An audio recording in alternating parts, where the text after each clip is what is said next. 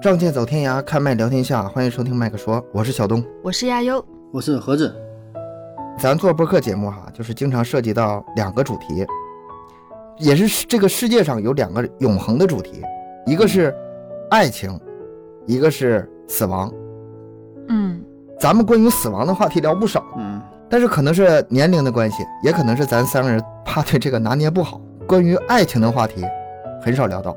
嗯，挺久没有聊过这个话题了。以前一开始还会聊，但是我就发现你们两个直男太 太没意思了。这咋没意思呢？我还挺渴望的，不聊了呢。就不想聊了。前几天咱们有一个听友啊，是一个初中生，初三学生，嗯给咱们麦克说写了一封信。这个信，这个我们仨也都看了，信写的非常诚恳，非常细致，呃字数不少，有五千五百多字呢。嗯非常感谢这位初中生听友啊，叫小刘，这对我们非常信任，愿意这么对我们敞开心扉、发自肺腑的。这也是麦克说第一次收到听友来信中这么长的一封信。对，嗯他在信中说了自己的初恋经历，然后希望咱们麦克说以他的这个初恋故事为主题做一期节目，这是咱们今天这期节目的来源。嗯。我们以前会有一些听友提一些节目制作的建议啊，或者是点播一些题材啊，但是直接拿来做内容没有。第一次。投稿，然后直接做内容没有，嗯。这是一种尝试吧。其实我们喜欢这种形式，对吧？哎，这我们鼓励大家。插一句啊，这我插嗯。插一句，我说真是，如果这个形式要能成型的话，以后就是各位啊，有有这方面这个特长的，平时好写点东西的，对，最好是说跟你行业相关的也好，呃，你的个人经历也好，是奇葩的呀，是情感的呀，还是说行业内幕啊什么的，对对都都行啊。这这个要嗯真要成型的话，如果节目不是那个质量差不多，咱都会读啊。就就咱们嗯也是，嗯，天南海北，天南海北的是吧？找一些主题呢，你这直接给咱成稿拿来了，咱这真是非常感动啊，就是对咱节目，的很感动，很认可是吧？然后然后呢，如果真的要是说有的内容挺好，咱分享一下，也让大伙儿听一听。毕竟咱仨的这个能力非常有限，是吧？了解的这个范围太狭窄了，对是是吧？这么多的行业，然后各种经历，咱只能是从网上东找西找的，是吧？嗯没有这个听友写的这么真实，这么真诚啊！所以所以这每个人事儿这事儿的生活和经历都不一样，所以我们非常希望你们能跟我们分享一下你们的生活。对，所以欢迎各位听友来搞啊，欢迎 来搞，嗯欢迎欢迎来搞。欢迎搞我们。我们非常鼓励大家这种投稿形式，这个形式其实还有很多，嗯比如说我们读你们的稿件，比如说我们专门开辟一个分类，对吧？嗯，就是集中起来某某个话题的，大家纷纷往往那一个话题投稿。但是现在咱们这个基数还是有点少，有点难以成型。还可以怎么的呢？比如说听友甚至直接上我们节目，也不排除，对吧？以前也有有过一个听友上过咱们节目，啊，对，讲那个无人驾驶，讲电电动车，对对对对对对，就是你们把这个你们呃就是想表达的东西，用这个投稿形式投给我们，如果合适的话，也不排除啊这个上直接上节目一起来聊，可能聊得更好一点啊。然后我们投稿形式呢是在微信公众号麦克说上有我们的这个联系方式，二维码、啊，找我们仨谁投稿都行对，啊，我们三个就对，就是谁有有谁投稿的话，我们三个会开会研究的。嗯。然后呢，我先念一下这封信，呃，但是由于字数太多呢，我不可能全念完，我剪切了不少啊，然后也调整了一些文字，我摘着念，希望小刘同学能够理解。如果你愿意的话，可以把这个文字啊再润色一下，然后可以发到咱们公众号上。嗯行，那我就开始念这封信了啊。三位主播，你们好，非常喜欢你们的节目，我是你们的忠实粉丝。我是通过苹果的播客软件儿，从二零二一年开始关注小东的小东讲故事奇闻档案，这从我这儿来的。嗯然后知道了麦克说，接着认识了思考盒子，成为了你们的忠实粉丝。不仅现在是在追更，以前的节目也听了很多，尤其思考盒子语言幽默风趣，非常喜欢。这里还特别提到了这个盒子你的幽默风趣，没提我，没提亚优是吧？我有点吃醋啊。我姓刘，你们可以叫我小刘，生活在四川省的南充市，在某中学读初三，成绩勉勉强强。六月十号就是中考了，这马上就面临考试了，是吧对，马上中考了，哎，咱们这期节目上线的时候，他可能已经……哎考完了，考考完了，考了，嗯，嗯，我有一个愿望，希望你们能够帮我实现。我想，如今早恋这个话题已经成为中学生的热点话题。其实这个吧，不是如今，是一直都这样。一直都这样。我初中的时候，早恋就不是什么冷门话题。对，嗯，我希望麦克说在节目中谈谈早恋这个话题，并在节目中讲讲我的个人真实故事和我真实的想法。也希望三位播客能够聊聊自己的故事和经历，还有看法等等。啊，这个你放心，我们没少聊，就是嗯，我们经历会毫无保留的跟大家分享出来的。然后这个听友还挺细心的，挺贴心的。我希望这期节目叫做标题“青春的懵懂，最纯洁的感情哎呦”，还行，好不好？还行，可以 可以用。就叫这名了，嗯，嗯，然后分类归为在人间，这个我觉得伊甸园更好点吧？伊甸园，我我觉得们之前，我觉得是罪法，罪罚。因为我们之前定位的话，伊甸园就是讲男女之间的感情的嘛。对对，但是很久很久没有讲过这个分类了，可能小刘同学不一定还记得有这个分类，他记得，我跟你说他记得，他真记得，是吗？后面有提到。啊，我觉得这个话题没有比放在伊甸园里更合适的了。嗯啊，然后他第三个说想希望由亚优来主讲，那你为啥不投稿给我呢？你投给东哥那几个意思呢？你 还投给盒子了呢，就是没投给你。对，投给东哥，投给盒子，就没投给我，然后让我来主讲。其实这个题材啊，人家说的有道理，确实是适合你讲，对对吧？感情、嗯感情方面的，但是我抢来了，我挑衅，我想挑战一下我弱项，而且关键是什么呢？小挑战一下小刘同学是男，来吧，小刘同学是男生啊啊，用男生来读这封信，是不是更适合？嗯啊啊，对，这有道理，最后一个，他希望背景音乐是万有引力女生版，他连 连 BGM 都替咱想好了事儿。太多了，你你买个麦克风，你自己录个节目得了呗，你这折磨咱仨干啥呀？你录好，你把整成 MP 3格式直接传过来，咱一上架就完事儿了，就省事儿了。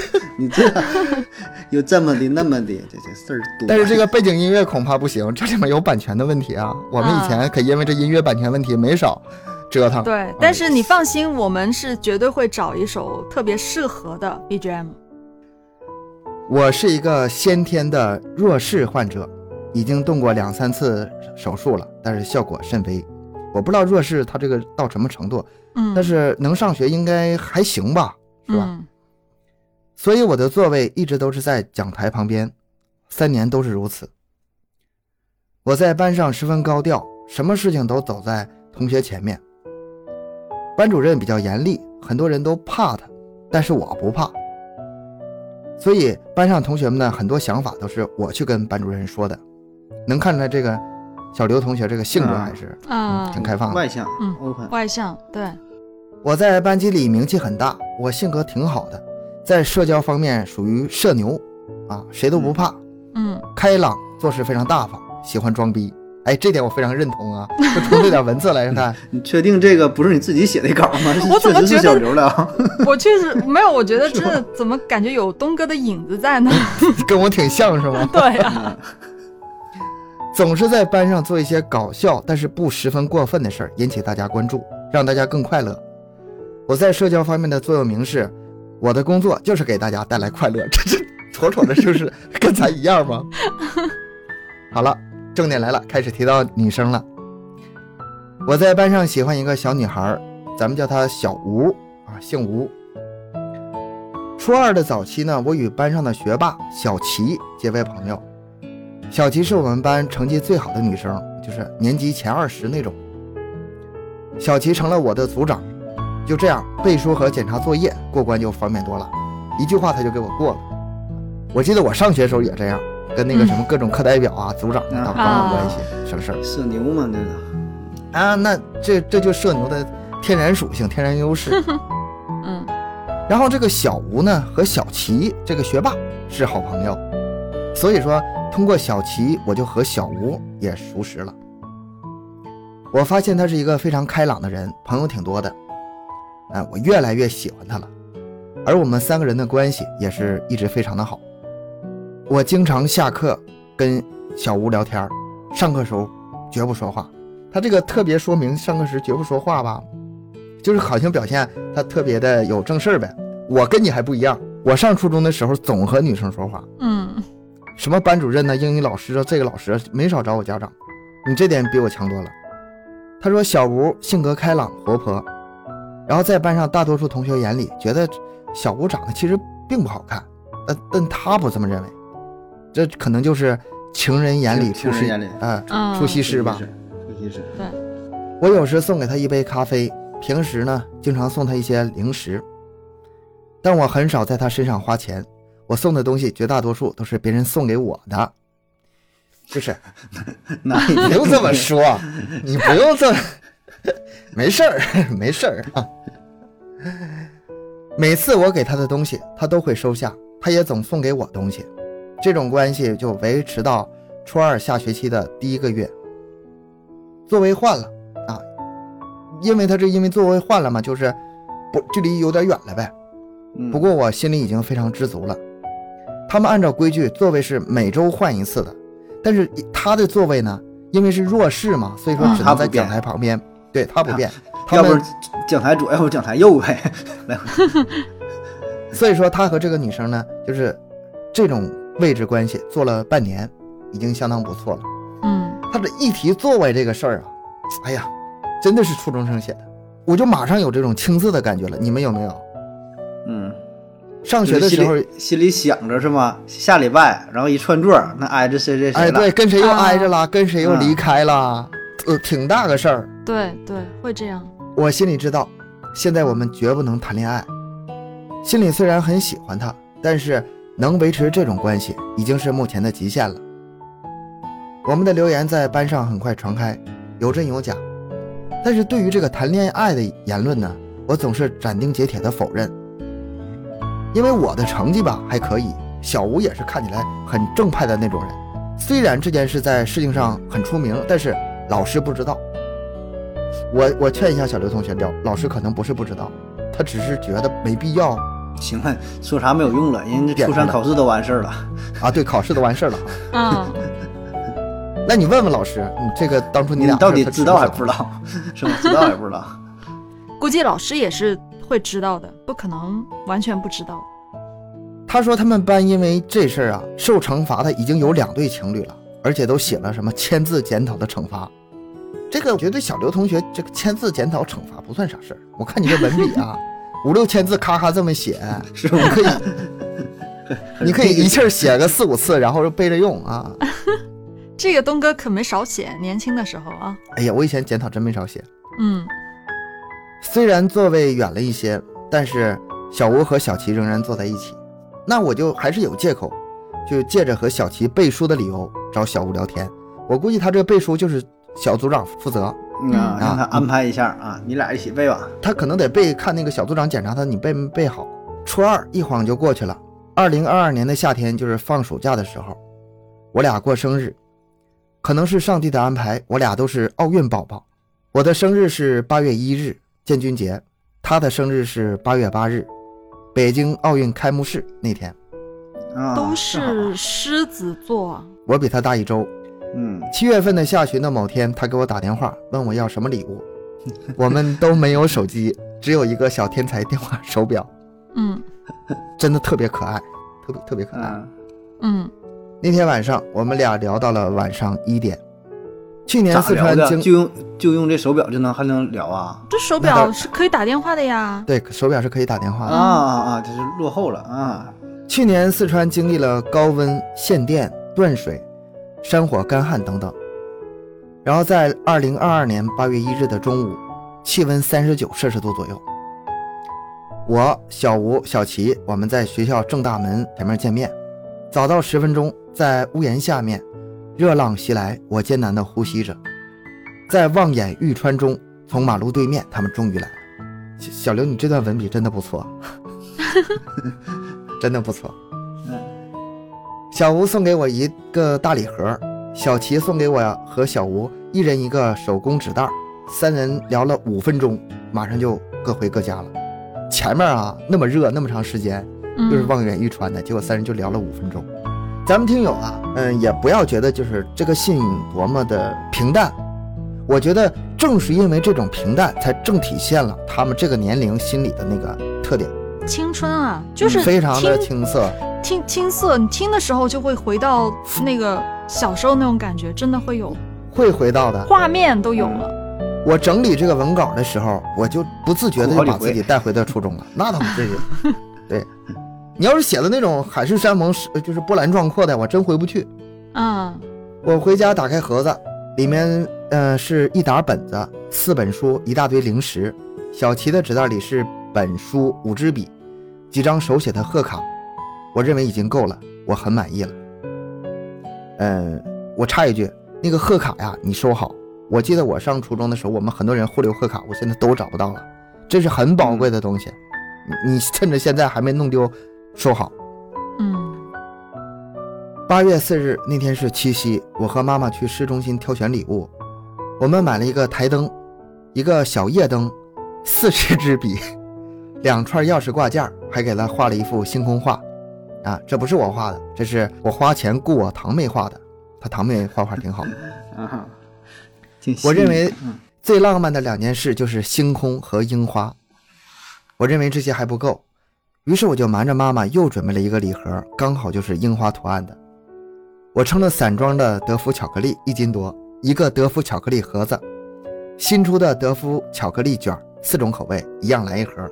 算一算，这个礼盒加上这么多巧克力，一共是三百四十多块钱，这些都是我的积蓄。哇，我我我觉得我觉得女生女生会喜欢吧，反正我挺喜欢的，那么多巧克力。你你得把自己带到初三那个对啊，我觉得我会喜欢呀。我把原来的台灯、夜灯什么的都装进了他给我的大礼盒里面。嗯八月八日还是正中午，还是学校正大门，我和他见了面。我把两个交给了他，也是不到五分钟就走了。直到九月十五日，我们才又见面。我睡觉一般不做梦，结果那几天每天都梦到他。初三之后，小吴与小齐的交集少了，座位也分开了，所以我下课去找他就只能硬着头皮去了。我还是经常送给他一些东西。这种不冷不热的关系就这样持续着。回顾一下，我们以这种形式交往了一年多了。我对他的喜欢表现得非常明显，但是他从来都没有表态过。他俩这个男孩也没主动说过，还没捅破这个窗户纸呢。对啊，没说呀。也也没明确说咱俩就在一起就咋咋地的，嗯，就是对你好，就是送东西，是这事儿吧，我就是你要是较真儿的话，他到最后其实都没说。是不？这就是青春嘛，是吗？这就他没准指着咱们节目吧，向这个女生表白呢，让她听一下这期节目。我觉得就是女对在女生的角度的话，在那个时候啊，那个你那个那个初中那个时候，你没有那种真正的呃表白，好像就是永远只差点意思。对，还是处于那种暧昧，就是永远都嗯确定不了关系的，都会是这样的心理的需要个仪式仪式，吗？对仪式仪式感，嗯他也不是啥事儿都没做，嗯他制定了两件大事儿，一个叫赴英计划，还有一个叫四月六日当众表白。听懵了吧？赴英计划啥意思？复英计划，复鹰计划我就听过，飞鹰计划复是电影 电影，呃，复是恢复的复，英是英雄的英。嗯嗯，英语，它这是恢复英语的计划。嗯我经常在抖音上刷一些这类的视频，大多数教育者都说，你如果真的喜欢他，就应该带着他把成绩提起来，而不是影响他的学习。我认为他这句话说的非常正确，于是我认真分析了我们的成绩黑洞，发现英语是脱分这还是最厉害的。这觉悟挺高啊，这能把这个、这种情感化作成学习的动力，我靠。嗯，挺好，我觉得咱们那个时候很多不都是这样吗？嗯，他说，我英语几乎不上六十分，好满分一百五啊，兄弟们那。是那是满分一百五啊啊！你这不是一般的拖呀、小吴更惨，他几乎不上四十，啊，但是他也着不了。他说他们班上英语成绩啊很不好，平均分也就是四五十分，所以说嘛，他就想把这个英语成绩提上来，就制定了这个复英计划。嗯我在我补课老师的帮助下，确定了大致的学习方向。于是我开始每隔三天整理两页重点，打印出来。然后他决心把小吴的英语也提上来，然后这也是我能对他负的最大责任了。我给他写了一封信，希望他能和我一起努力，不负青春年华。他同意的那天晚上，我激动的差点没睡着。每隔几天给他一份资料，里面写的大多都是一些重点单词、短语、重点句型等等。几周之后，此次计划正式命名为复英计划。起计划这事儿啊，嗯，我从小学就开始各种干，但是大部分都没有完成。他这个复英计划呢，目标是让两个人英语成绩都有大幅度的增长提。升，嗯期间发生了一点事儿，他们关系一直都可以啊，也在执行这个计划。有几次晚上，他给我打电话，又是聊到晚上一点多。有一次他在周末的时候问我：“你在干嘛？”我先回了一个“我在呼吸”，然后又回了一个“你的气息哎”。他呦回了一个，哎呦，哎呀，这土味情话说的，嗯，他回了一个字“滚”，然后就转移到其他话题，还是挺甜蜜的哈。啊，嗯，对，好甜哦。又有一次，那晚明月当空，我给他发了一张明月的照片，说了一句：“今晚的月色很美。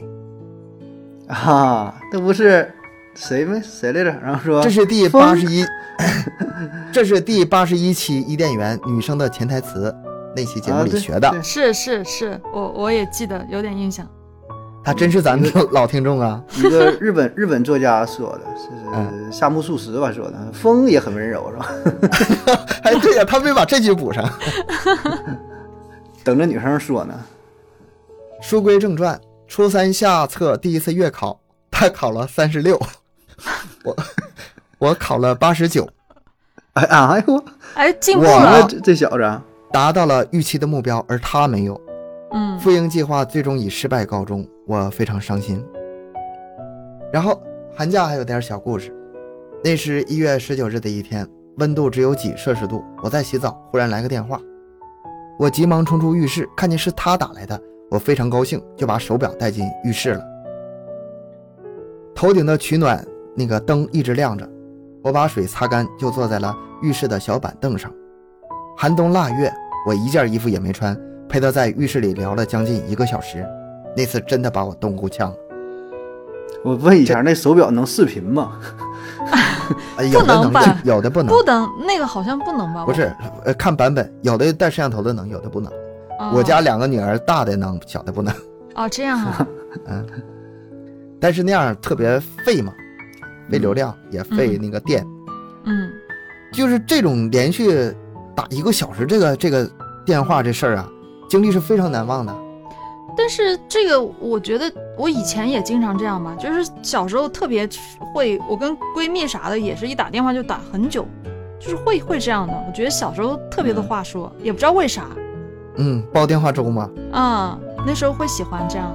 我记得我大一的时候也是冬天，东北的冬天呐，我穿个拖鞋在外面打电话打一个小时，就是年少时都有过这样的那类似的经历啊。对，还有第二件大事儿，这是四月六日当众表白，刚才不说俩吗？复印计划失败了，嗯他有一次表白呢，啊，表白了二零二三年四月六日，那没过多长时间，对啊，一个多月前，全班同学在老师的带领下，在操场玩一个游戏，就是那种老师说开七片花，然后大家就围成一团儿，组那个数字呗，要是没抱在一起的就输了呗，嗯啊，就是被淘汰了啊。就是这么一种游戏啊。嗯然后输的人要完成真心话大冒险，二选一。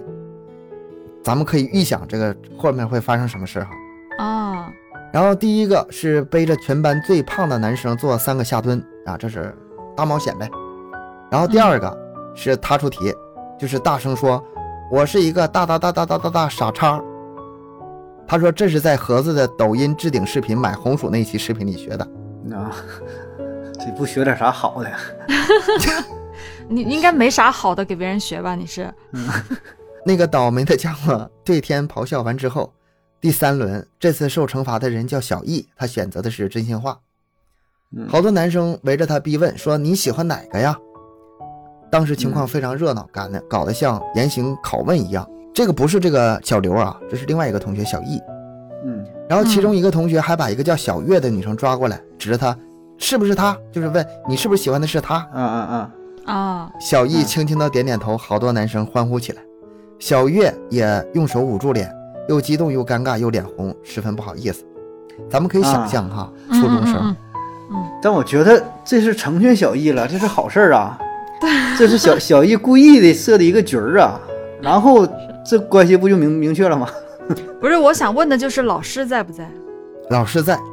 老师也在啊。哎，现在学校都那么开放的了吗？我记得凡是初三、高三，就是这种马上要毕业的这个年级啊，啊都会找各种办法去表白。联啊，联欢对对对会儿吧，会会？有，真的假的话，也是嗯老师不是不是管特别严嘛。不是管特别严，对，但是初。三初三的话还相对严一点，高三就更那个了。但那个时候管的，了。嗯然后等到第四轮的时候，这次我的动作慢了一步，到我受罚了。有人问：“你喜欢哪个呀？”我心想，班上每个人都知道，你还明知故问。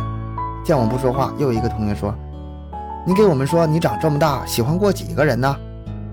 我故意说：“这个不好说呀。”他说：“有什么不好说的吗？”又有一个人问：“那你说在场的人有没有你喜欢的呢？”小吴就一直站在他的对面。也一直在跟着起哄，说说呀。然后我顿时血往脑上涌，全身的每一个神经细胞被瞬间激活，心想，反正大家都知道了，那就来吧。说说说说，那他妈怎么的？老老子就说，张开嘴巴，高举高举右手，看着他，大声的喊出：“我喜欢。”哎，点点点，这个小吴的大名三个字儿。啊这事儿其实就挺挺炸呀，在当时。嗯嗯嗯嗯嗯，对，几十个人瞬间就沸腾起来，全场爆炸，然后男生和女生们就欢呼着、尖叫着，我喊的还特别大声，在场的人都听到了。我用手捂住脸，又激动又兴奋。你这还不够社牛啊，还捂住脸。要是我都不够嘚瑟的，还捂捂脸干嘛呀？老师也挺惊讶、挺意外的。小吴呢，表现出一种也是激动、兴奋，然后不知所措的样子，用手捂住脸。他的好朋友们就那就纷纷调侃他呗。很多男生过来调侃我，听到最多的是“你好勇哦”，啊，嗯，好勇哦，这要是我们这儿的话，就是你真牛逼，就可能这么了。嗯嗯那节课很快结束了。那天下午不断有人来开我和小吴的玩笑。那天下午我没找他，他也没找我，我都想好了，此事一旦让班主任知道了，我就说那不就是一场游戏吗？嗯、整个下午我都是在激动和兴奋中度过的。晚上我给他发个消息：“今天怎么样？刺不刺激？”他回答 刺激 刺激？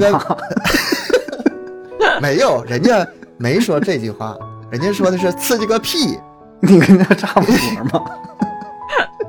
你是不知道他们今天怎么调侃我的。我说你曾经经历过这种场面吗？他说没有。我说我很好奇他们是怎么调侃你的。他说不告诉你。嗯我心里知道他没生气。嗯然后聊到下一个话题，晚上又聊到十一点。之后就是若无其事的找他聊天，若无其事的对话，然后旁边一直有人起哄呗，就一直这种状态。他的家长呢，反应倒是非常开放，从初二就知道他喜欢小吴，而且这个小刘的妈妈和小吴的妈妈还在同一个商场上班，认识。啊，刚才不说了吗？去买礼物，他他妈还陪着他呢。对又，买巧克力，又买一大嗯买台灯，买啥的。现在家长也挺接受度挺大的哈，都觉得这个东西好像我觉得挺好。嗯有一个挺开明的妈妈，挺好。嗯然后他妈妈知道这件事儿吧，没有愤怒，然后支持他，然后让他加油，和他一起学习。有时候还在亲戚面前开他和小吴的玩笑。这这妈这这点就有点没正形。嗯 初三已经接近尾声了，他也没有给我一个正面的回复。在写这篇稿子的时候，我又想起了很多的往事，快毕业了，我们也不是早恋，也从来没有做过任何亲密的举动。时间飞逝，两年过去了，也许真的该说再见了。我现在正在纠结，我第一个志愿有两个选择：A 中学或者是 B 中学。嗯，我现在就读于 A 中学初三，估计是附中呗。嗯然后他说他要留在 A 中学，但是我的父母想让我去 B 中学，我现在正在纠结中。啊，就是分开了呗，俩不在不在一个、不在一个高中呗，是吗？嗯，这个事儿吧，我建议你问问向你们老师咨询一下，你们老师可能给出这个建议可能更靠谱、更合理。网上有人说，如果你喜欢一只蝴蝶，不要去追它，因为你追不上。你应该种花，当你花香四溢的时候，那只蝴蝶自然会飞回来。哎呦我，即使即使那只蝴蝶没有飞回来，也有其他的蝴蝶飞来。就这么 还是这么招蜂引蝶呀！你这本来我想说 那个，你若盛开，那个什么那个蝴蝶蝶自来来呢，整整嗯半天哪那你说个哪个蝴蝶都行，哪个蝴蝶都行，你们还有别的蝴蝶？他说：“我认为这句话并不正确，或者说不应该用这件事来评判这件事儿。并不正确。嗯，啊，偌大的城市，你见过的、你圈子里的、你熟识的人很多优秀的，他们都有相貌、有才华、有金钱，可是为什么你只会爱一个人呢？这不是主观思想的作用。我记得小东在《奇闻档案章》做过一期节目，是关于人类只是基因的奴隶，里面就讲到，亲情、爱情这些都是基因在作祟。你别看初三，但是他思想有点深度，嗯，那是他没少听东西，没少看东西哈。没少听咱俩节目，主 没少听主咱们节目。主要咱们节目啊。嗯，也许这是对的，或者说，人类无法解释的东西都习惯地交给了别人，比如说外星人。（括弧此话出自思考盒子的人类起源节目中。都有参考文献，你看你这说，即使更好的蝴蝶飞来了，但它不是那只蝴蝶了。如果你真正爱这只蝴蝶，凤凰来了也没用。我理解家长和老师的心情，怕我们耽误学习。我们有处在这样的大环境下，只能认栽。他这这两句话说的稍微有点丧啊。据我所知，全球大多数国家没有早恋这一说。在这个内卷的社会，我们毫无办法，只能黯然神伤。他这个词儿我一点没改，我是原话说的，嗯因为我这里想说点自己的观点。他提到“内卷”这个词，这个内卷呢，这个竞争力是来自外界，来自其他人。但是你们现在就算是把这个外因去掉，没有这个什么内卷，就其他人这些因素的话，单纯靠你心理、年龄成熟、人性考验，还有什么做事方法，其实都会有影响的。这不是外因，这是内因。你不是有那么一个段子吗？两个孩子早恋，老师用一个非常狠的办法，就是把小男生调去和全班最漂亮的另外一个小女生坐一桌了。结果小女生因为吃醋，两人吵架，很快就黄了。嗯这个事儿吧，它不是外因的事儿，这是你们在特定年龄还没有那种成熟的思想，很容易破坏的。最后结尾，以上故事皆是本人亲身经历，绝无虚假，你们可以适当剪裁。以上双引号内的有些语言是四川方言，懂意思就行，请在节目中保护我的个人隐私，谢谢。最后祝三位主播粉丝千万，播量破百亿。谢谢谢谢，我在读信的过程中，完全是把自己回到了初中啊那段很青涩的回忆里。有有画面感，会回到当时那个时候。我听了之后吧，我是挺挺感动啊。就首先这个听友很坦诚啊，一个小孩儿，然后呢把自己的心里话掏心掏肺的说出来啊。嗯，而且呢，我就真觉得听东哥这一说，咱虽说中间有些玩笑啊，逗他瞎说啥，但真感觉有点像这个看电影一样。嗯就是这半个多小时啊，就是他说这一幕一幕的吧，可以说是没主题、没重点啊，就是这么一个、一个描述啊，就是嗯相当于一大堆碎片呐、拼接在一起啊。但是他说的这些东西呢，很快就是能让我还想到，又说呃，大伙儿起哄，又什么嗯送礼物。然后呢，用什么小天才手表？当然，咱那个时候也那东西它它也没有呢，是吧？但是可能 BB 机也没有，可能打个电话什么的，还得偷偷摸摸的，也不能打时间太长。就说这些这些点滴，我觉得真就是一个电影画面一样。我感觉如果说能拍个电影，或者说拍个短的视频呢，就是回忆一下青春，我真是，嗯，脑海当中啊也也就有这些画面，因为他写的主打的就是一个真实，因为这个不是说的哪个有名编剧说大人写的，他就是正处在这个年龄段，刚写完，他里边还有写还有四月份的事儿呢，刚刚写完的事儿，就是新鲜的热乎了，所以我觉得，反正我是挺触动的啊，倒也不能说这些什么好坏，这都无关了，就是，那，就给我带回去了。他是啊，他这挺真实的，很真实。挺真实。你看他这里边，我觉觉得他这个心理描述并不是特别多，嗯，他讲的都是事儿，你发现没？他讲的都是点点滴滴的事儿，又是啊叙述文不是做游戏议论文。嗯啊，对对，买买东西，然后说，嗯，天很热，到那会儿就五分钟就完事儿了。但我觉得他里边有一些想法，可能还可能也是没好意思说，还是什么。就比如说他送那礼物之前，他心里的想法，捧着那大箱子什么想法，送去之后了，然后他就说晚上又怎么又联系了，又又又又跟他联系，又没睡着觉啥的。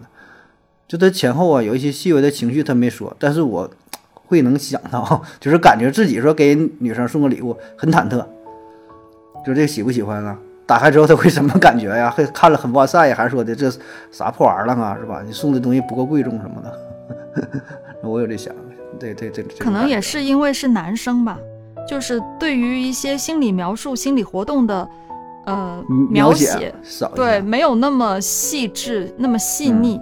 可能如果是女生角度的话，这方面相对会细腻一点。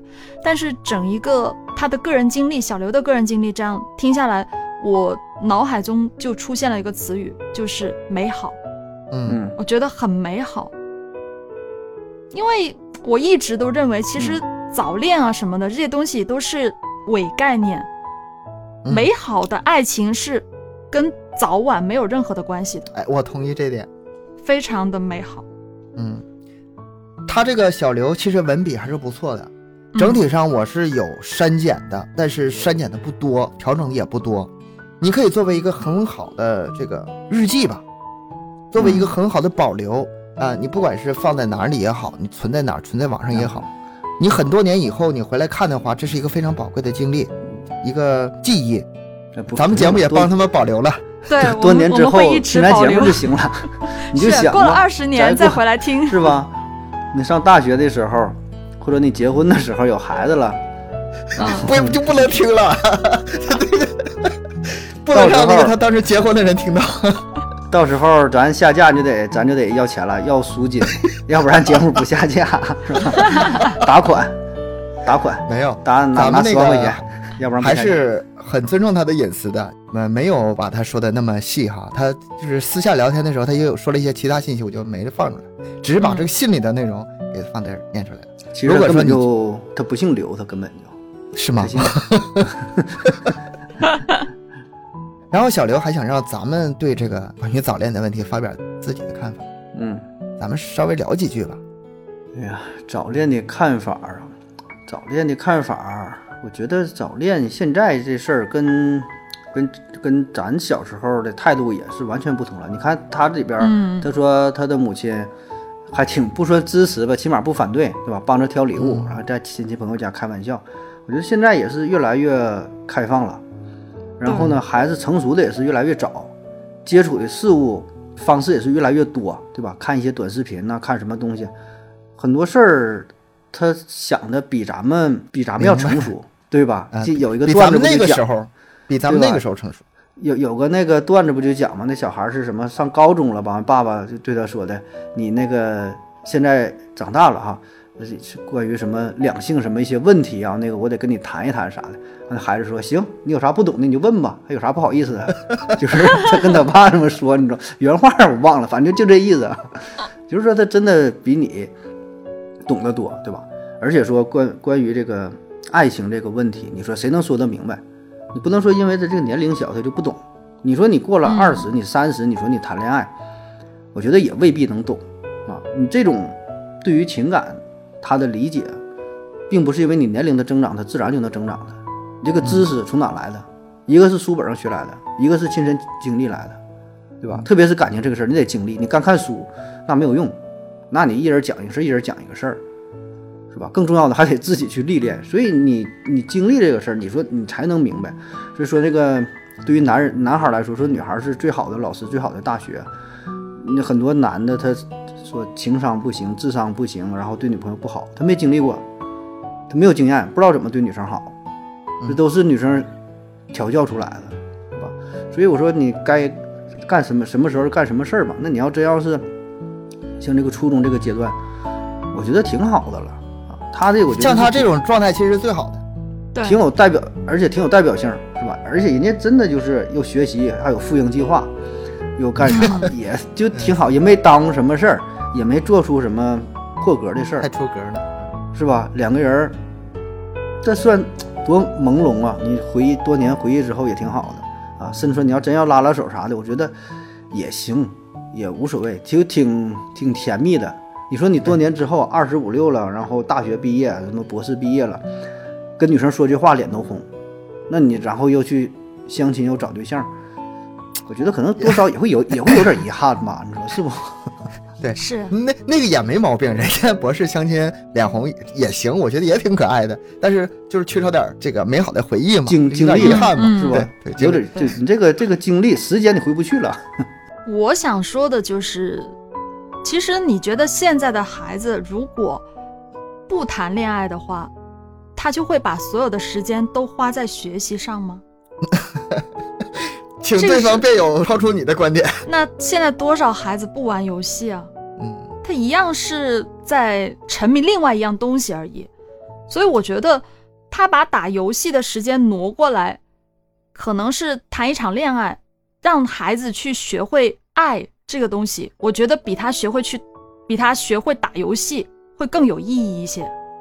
嗯，就是让一个懵懂的男生去学会了解别人，了解一个女生，嗯，可能真的会比这个男生去了解一个游戏来的更有意思吧，我是这么觉得。而且他有时候谈恋爱，现在的如果引导的好的话，其实很多的孩子他现在谈恋爱的话，都是有正向的反馈的，正面的反馈。就像刚才说的，可能两个人真的会有一起学习的动力。